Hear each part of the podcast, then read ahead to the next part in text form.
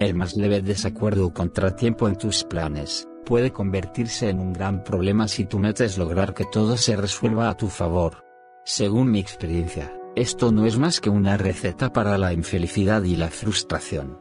La verdad es que la vida raras veces resulta ser exactamente como a nosotros nos gustaría, y las demás personas a menudo no actúan como nosotros querríamos.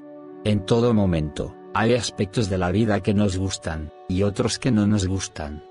Siempre habrá gente que esté en desacuerdo con nosotros, personas que hagan las cosas de forma diferente y cosas que no salgan bien. Y si luchas contra este principio de la vida, pasarás la mayor parte de tu existencia librando batallas.